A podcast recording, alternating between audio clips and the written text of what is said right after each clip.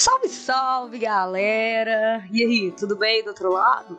Seja muito bem-vinda, muito bem-vindo ao podcast do Próximo Parado Oriente Médio. Esse podcast que tem por objetivo explicar, né, da forma mais tranquila, mais suave possível, um pouco mais sobre a formação histórica, política, cultural, social e religiosa do Oriente Médio, para que a gente consiga entendê-lo, né, nos dias atuais. Afinal de contas, ele está tão presente nos dias de hoje, tá tão na mídia, né, tá tão aí ativo nas nossas vidas e muitas vezes ele nos é muito enigmático. Então, esse é o podcast que vai tentar te explicar um pouco melhor sobre essas questões, além, claro, de falar de várias outras coisas, como por exemplo as atualidades em relação a essa região. Meu nome é Karina Aparecida Bento, sou estudante de História da UFMG, pesquisadora do Oriente Médio, e esse daqui é o podcast do Próxima Parada. Vamos que vamos! Gente, muito feliz que isso aqui está acontecendo, né? Nosso primeiro podcast uh, do nosso trabalho. E antes da gente começar a falar um pouco sobre essa formação, primeiro eu preciso que vocês entendam, né? Que aqui a gente vai fazer um recorte de tempo para a gente poder conseguir explicar o Oriente Médio de hoje. Isso porque, gente, a história do Oriente Médio é gigantesca, né? Ela é enorme e aconteceram muitas coisas no Oriente Médio. Mas teve um ponto da história que foi simplesmente decisivo para os dias atuais, e é a partir desse ponto que nós vamos começar a falar nos nossos podcasts, que é o nascimento do Islã. E claro que a gente vai trazer isso, gente, pelas interpretações da história tá? Até porque o meu curso é o curso de história, então eu vou trazer as interpretações da história, né? As pesquisas da história que nós fazemos lá nas universidades para tentar explicar um pouco mais sobre essas coisas. Só que uh, não dá para falar de Islã assim, de cara sem que vocês entendam algumas questões. Porque, sim, o Islã ele foi muito decisivo para a formação do Oriente Médio hoje. Não só do Oriente Médio, mas, por exemplo, uh, o impacto de outras regiões dentro né, dos limites geográficos do Oriente Médio, como por exemplo o norte africano. Então o Islã ele teve um baita de um papel nisso. Só que para o Islã nascer e se expandir e impactar o Oriente Médio, ele também foi muito influenciado por algumas épocas anteriores ao seu nascimento, tá? Questões que, assim, uh, se misturaram e facilitaram não só a sua expansão, mas a sua aceitação em muitos locais, ok? E, bom, aconteceram várias coisas, né, obviamente. Mas nesse podcast inicial, vamos falar brevemente de duas questões: uma questão cultural e religiosa, tá? E uma outra questão política, porque quando o Islã se expande, ele consegue uh, fazer uma, uma, uma, trazer uma nova configuração para aquela parte, para aquela região, porque ele se torna um polo de poder.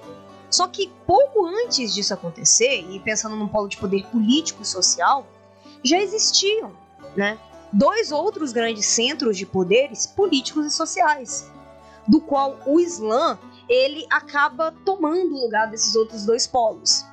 Então, para a gente poder entender isso, para a gente poder entender a, a, entre aspas, né, a baixa resistência desses dois polos quando o Islã se expande, então a gente precisa explicar quem são eles. E na questão cultural, gente, é, social e religiosa, ah, o Islã era uma religião nova, né? Agora pensando no sentido religioso mesmo. E ele teve uma expansão religiosa e não apenas política muito forte. E eu sei que você carrega um estereótipo muito grande, né? Provavelmente você carrega um estereótipo muito grande sobre o Islã, então eu sei que automaticamente você vai pensar que foi através da guerra, foi através da espada, foi através das mortes, sei lá, foi através de conversões forçadas, mas não foi nada disso não tá? O Islã, ele também consegue atingir muito a mentalidade das pessoas de uma forma bem natural, tá? E por várias outras questões. Vou te dar um exemplo. No momento da expansão do Islã, não houve conversões forçadas. Momento nenhum houve isso. E sim, o Islã pode até ter se expandido na questão política através da espada e tudo mais, mas uma coisa que você vai perceber ao longo desse podcast né, de todo esse podcast, é que para a época, gente, isso era muito normal. Quando o Islã nasceu, ele estava uh, perto, né, digamos assim, no sentido temporal, dos impérios bizantino e persa. E eles também utilizavam as armas para se expandir. Então isso para a época era muito normal. Então, claro que o Islã também vai se expandir através da guerra e tudo mais, afinal ele vai ser um polo de poder. Mas no sentido religioso, toda essa ideia de agressividade do Islã, ela não ocorre, tá? Principalmente ela não ocorre na visão que as pessoas têm. Então, para a gente também conseguir explicar, né, como que o Islã ele entra mais na mentalidade das pessoas daquele momento e aí ele se expande politicamente, religiosamente, socialmente, né? A gente também precisa falar das religiões monoteístas que influenciaram nesse Islã. Então o podcast de hoje é justamente explicar por que, que esses dois polos de poder foram muito facilmente capturados pelo Islã, entre aspas, tá, gente? Facilmente capturados, tudo entre aspas, porque demorou um tempo, mas assim, eles não sofreram, eles não, não tiveram tanta resistência assim. E como que o Islã ele conseguiu realmente assim uh, entrar e penetrar na vida do ser humano daquela sociedade? Então a gente vai explicar essas duas questões aqui hoje no podcast. Ponto, gente, é a mudança comportamental, tá? Cara, antes do Islã nascer, o Islã, vocês têm uma ideia, ele, ele nasce, né, mais ou menos ali em, por volta ali de 600 depois de Cristo, no nosso calendário, claro. É...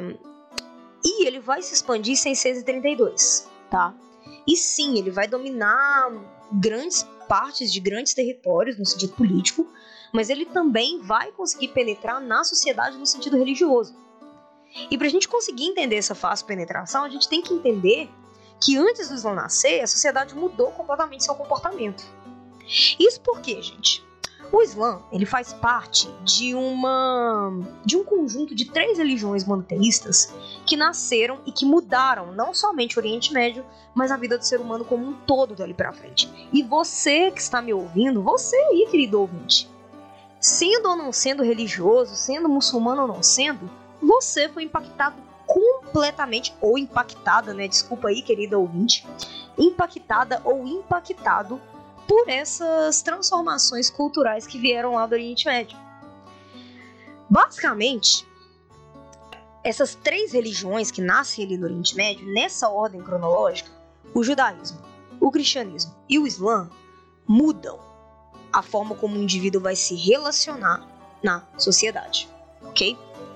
Isso porque, gente, antes delas nascerem, e parando para pensar um pouco no judaísmo, né, que se eu não me engano nasce entre 1800 e 1500 a.C., só existia religiões politeístas, cara. E o que, que são religiões politeístas, né? Reli religiões politeístas, eles são o avesso das religiões monoteístas, que é uh, o judaísmo, o cristianismo, o islã. Porque enquanto o monoteísmo acredita na crença de um único Deus e divindade, o politeísmo não, ele acredita na crença de mais deuses e divindades. Mas, cara, não foi só isso. Teve mais uma questão. A gente sabe muito bem, gente, que o ser humano é impactado pelas suas crenças, pelas suas religiões, pelos seus valores e até mesmo a sua forma comportamental. A, a, cara, para pra pensar um pouco aí no teu vizinho alguma pessoa próxima de você que é ou que não é religiosa faz um comparativo sobre como que muitas vezes os valores dessas pessoas afetam muito no comportamento dela.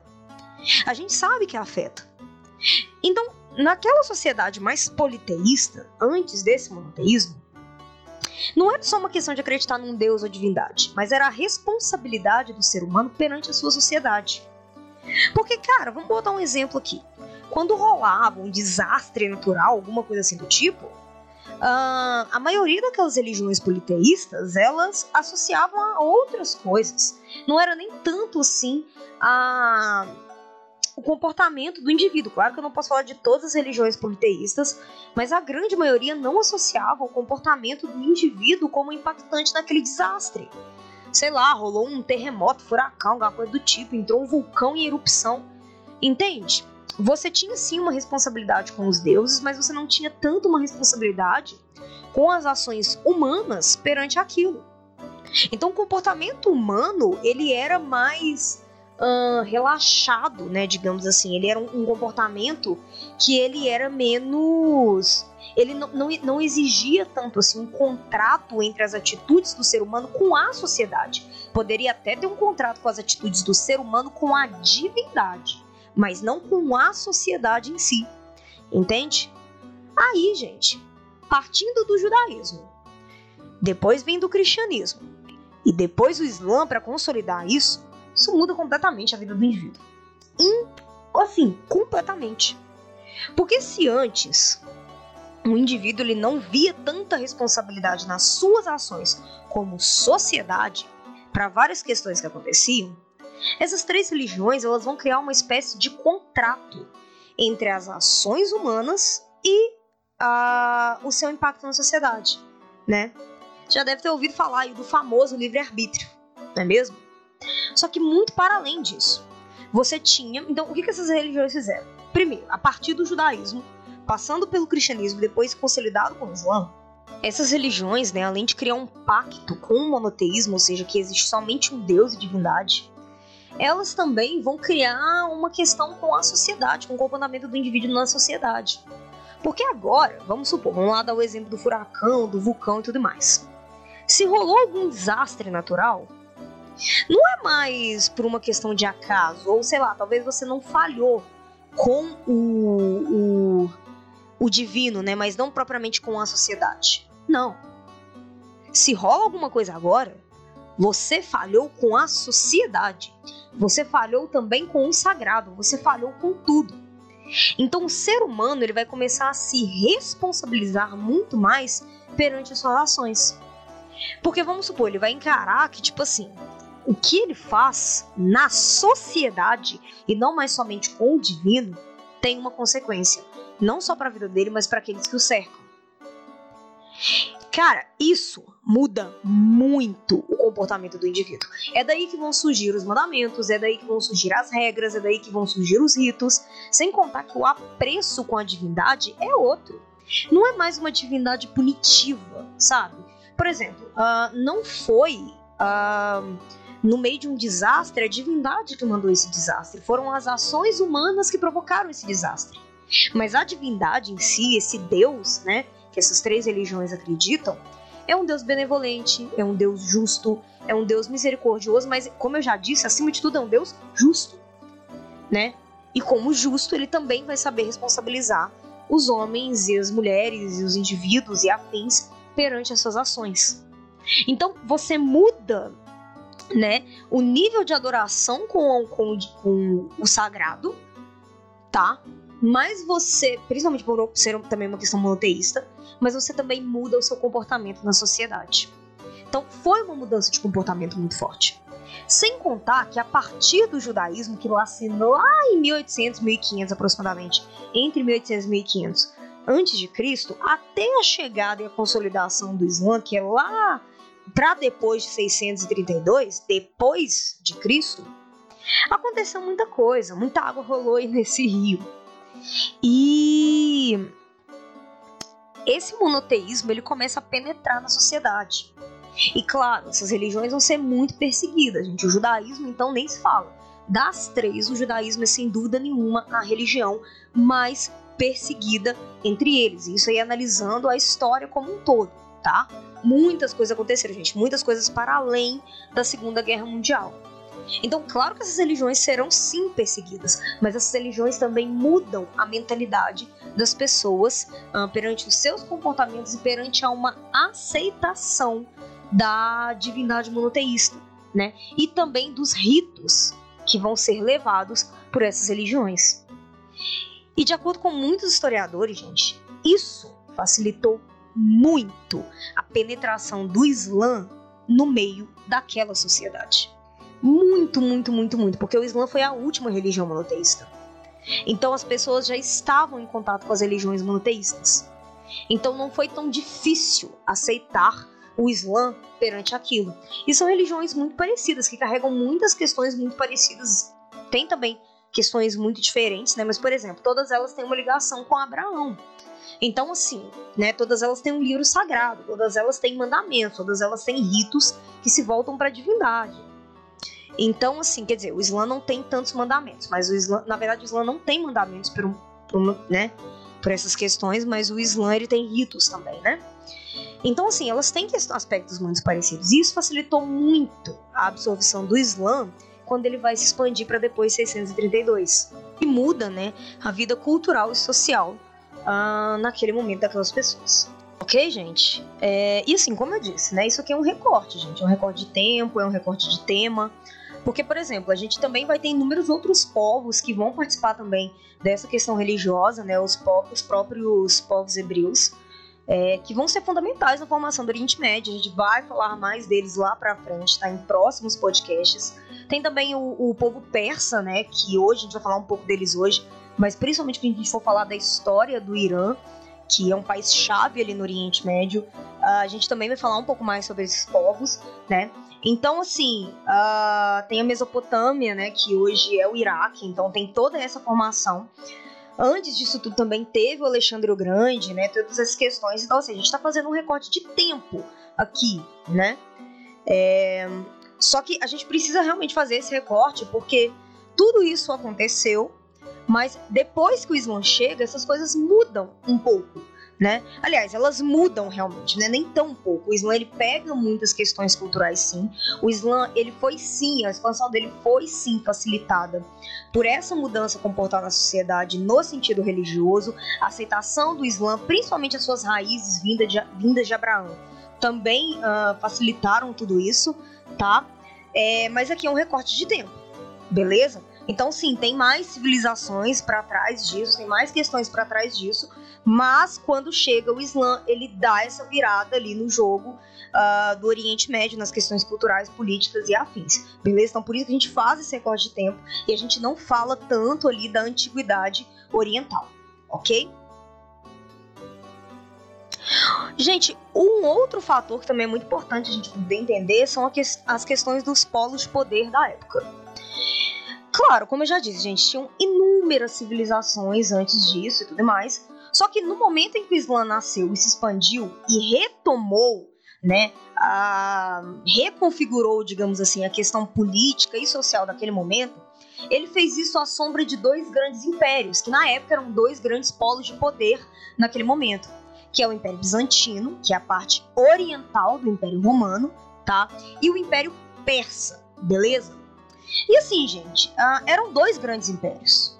Dois grandes impérios muito bem organizados, com uma estrutura política e militar muito bem organizada. Então, assim, o Islã, quando ele nasce, vocês vão perceber isso no próximo podcast, do nascimento do Islã, e mais adiante da sua expansão, mas quando o Islã nasce, ele ainda é um, um jovem, né? Um jovem império, né? Entre aspas. Ele está nascendo, ele está se fundamentando.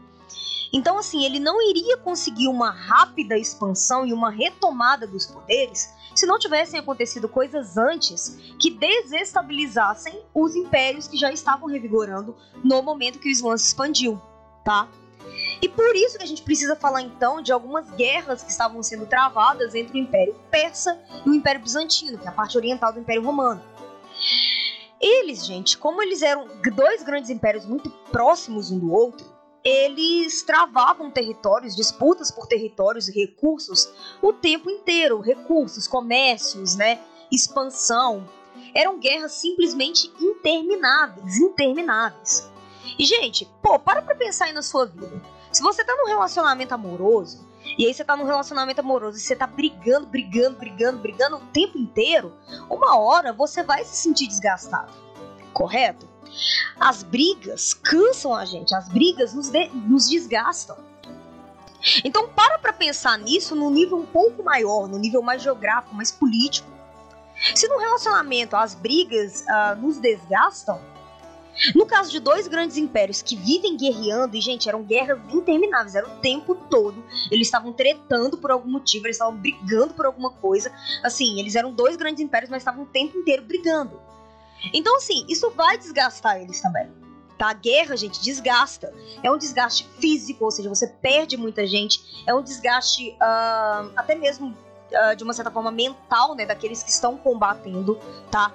Perdas de território, seus territórios ali onde aquilo dali acontece ficam simplesmente devastados e dinheiro, tá? Guerras existem, exigem dinheiro Você precisa gastar para poder guerrear, você precisa manter o seu exército, você precisa manter várias questões. Sem contar que você ainda tem que lidar com a administração, né, para além das guerras dos seus impérios. E esses dois impérios, parando para pensar no sentido de administração, eles não estavam só sofrendo com a guerra, eles estavam vivendo epidemias, colheitas ruins, crises econômicas, políticas e sociais, né? Uh, o Império Romano, então, foi um dos mais afetados, por isso que ele teve que ir para leste, né, para o Império Bizantino. Então, assim, esses dois impérios, eles eram sim grandes polos de poder, eles tinham sim um grande exército, e seria, se eles estivessem em condições normais, né, seria muito difícil o Islã conseguir chegar ali nas suas fronteiras e tomar determinados pontos estratégicos para fazer com que o poder passasse na mão dos muçulmanos quando ele se expande em 632. Então, esse desgaste desses dois impérios foi simplesmente crucial para uma facilitação não só da expansão do Islã, tá? Mas como também para uma reconfiguração de poder. Porque aí, quando ele começa a tomar determinadas áreas e se organizar e se expandir, se estabelecer política e socialmente, né, principalmente para dentro desses dois impérios, o Islã começa a tomar o poder de, de, né, dessa região para ele. Só que esse fator influenciou muito nessa retomada política, beleza? É tipo, gente, quando seu time tá lá, né? É, você gosta de futebol, assim, seu time tá lá na final de um campeonato e tudo, e aí, do nada, assim, o seu jogador expulsa, o zagueiro expulso, você fica com 10 em campo, né? O outro time, o time adversário, tá completo. Ele não tá desgastado, ele não vai ficar desgastado. O seu time vai ficar. Porque além de ter um, um homem a menos, né? ele ainda vai ter que correr o dobro, vai ter que, o seu time inteiro vai ter que se cansar o dobro para poder conseguir segurar um resultado ali na final do campeonato para o seu time ser campeão. Enquanto o seu adversário tá com sangue novo, tá inteiro, entendeu? Não tá tão desgastado. Então você vai ficar, o seu time vai ficar em desvantagem porque tem 10. É a mesma lógica do Império Romano, né, do Império Bizantino, desculpa, e do Império Persa, né? Essas guerras desgastaram esses dois impérios, né? Como se a zaga deles, né, entre aspas, ficasse desgastada. O time deles ficou desgastado e o Islã, né, não tendo nada a ver com isso, acabou se aproveitando dessa situação e se expandiu muito. Tem outros fatores? Lógico que tem. E serão fatores que serão falados ao longo desses podcasts. Mas esses dois fatores são simplesmente muito importantes para a gente começar a entender por que, que o Islã vai tomar uma posição muito estratégica, tanto no sentido político, quanto no sentido social e religioso, naquela região ali do Oriente Médio, mas também do Norte Africano, beleza? Gente, esse é o primeiro do nosso podcast. Eu espero muito que vocês tenham gostado. Não deixem, né, de curtir a gente lá no Instagram. É, a gente vai falar muito mais coisas sobre a formação do Oriente Médio. Não vamos ficar só focados em Islã, tá? Por mais que ele seja decisivo. Mas, por exemplo, vamos falar assim de povos hebreus, povos persas, tá? Vamos falar do norte africano, vamos falar de curiosidades, atualidades, beleza? Então, assim, não vai ser só isso, mas nesse momento é necessário que a gente fale dessa primeira essa explicação inicial para vocês já conseguirem entender os fatores de nascimento e expansão do Islã, ok? Então, gente, foi isso. Não deixe de seguir a gente lá nas redes sociais. Aqui no final da descrição é, desse podcast vai estar um e-mail para você conversar com a gente, se você ficar com alguma dúvida e tudo mais, quiser acrescentar algo, corrigir a gente também, não tem problema, principalmente se você é muçulmano, muçulmano, né, ou de qualquer outra religião que serão faladas aqui nesse podcast, pode ir lá e corrija a gente no e-mail, tá? Tá aqui na descrição desse podcast. Com muita educação, vamos manter a educação, eu estou disposta a ouvir, tá? Então estejam dispostos a poder falar com educação, beleza? Também não deixa de seguir a gente lá no Instagram, porque lá no Instagram terão novidades, quadros que não vão vir aqui pro podcast e vocês vão estar sempre muito bem informadas e informados sobre como vai ser o andamento do próximo Parada Oriente Médio, beleza?